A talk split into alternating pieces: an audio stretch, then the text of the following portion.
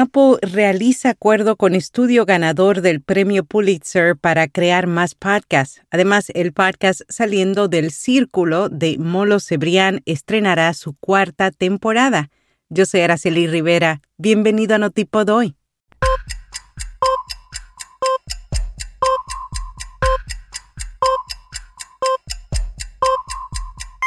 Notipod hoy.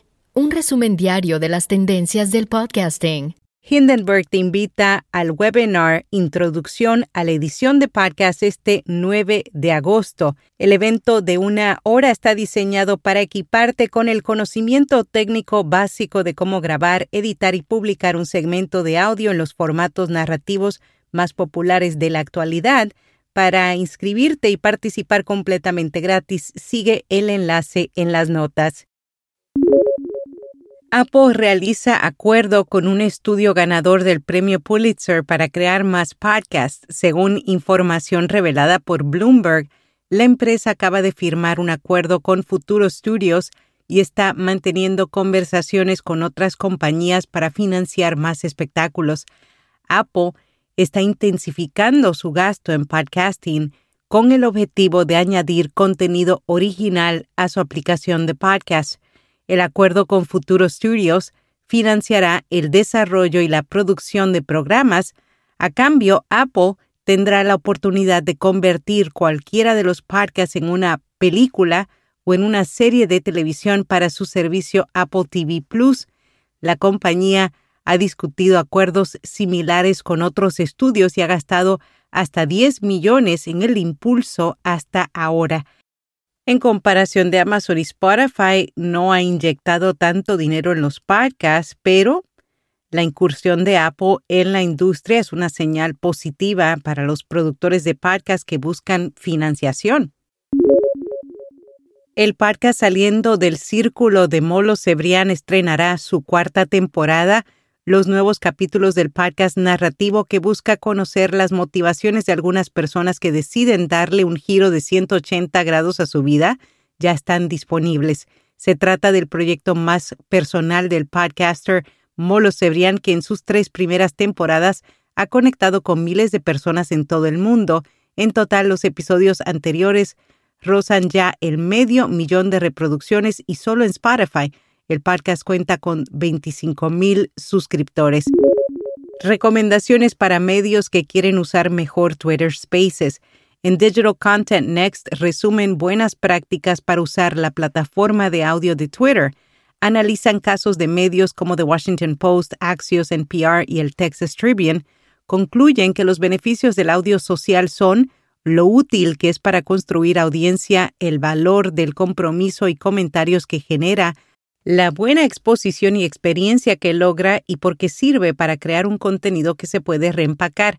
Entre las mejores prácticas recomiendan reintroducirse a mitad del espacio y decirles de qué estás hablando, tu nombre, antecedentes y experiencia, tener cuidado con los trolls, realizar una buena planificación y logística y asegurarte de que el audio social sea adecuado para tu objetivo. Con rss.com obtienes todo lo que necesitas para alojar un podcast, almacenamiento de audio ilimitado, distribución automática, soluciones para patrocinio, análisis de multiplataforma, un sitio web gratuito y más. Cámbiate hoy y obtendrás seis meses gratis. ¿A qué horas escuchan podcasts los estadounidenses? Según la estimación del estudio Share of Ear de Edison Research, la mayor parte de los entrevistados escuchan podcasts en las horas del mediodía de 10 a.m. a 2 p.m. El segundo bloque con mayor audiencia es de 6 de la mañana a 10 de la mañana. La escucha comienza a bajar al mediodía, pero a todas horas siempre hay gente escuchando. Estos datos incluyen los siete días de la semana igualmente representados. La compañía de Oprah Winfrey demanda a un podcast por el nombre de Oprah Demix. La solicitud alega que los creadores del programa están usando el nombre de marca registrada por Winfrey sin autorización ni licencia. Además, asegura que los oyentes son engañados para que piensen que la presentadora de televisión está afiliada al proyecto. La demanda impuesta por Harpo Inc. tiene como objetivo tratar de proteger los derechos de marca de la marca Oprah y el logotipo O el programa se centra en estudiar a la reina de la charla en su podcast, su sitio web y muchos otros sitios sociales. En podcast recomendado, Misterios Cotidianos, un programa de misterios, fenómenos paranormales y humor cuyo objetivo es acabar con el miedo de la humanidad. En cada episodio, los cómicos Ángel Martín y José Lozano leen y resuelven los casos que los oyentes les envían. Y hasta aquí, no tipo doy.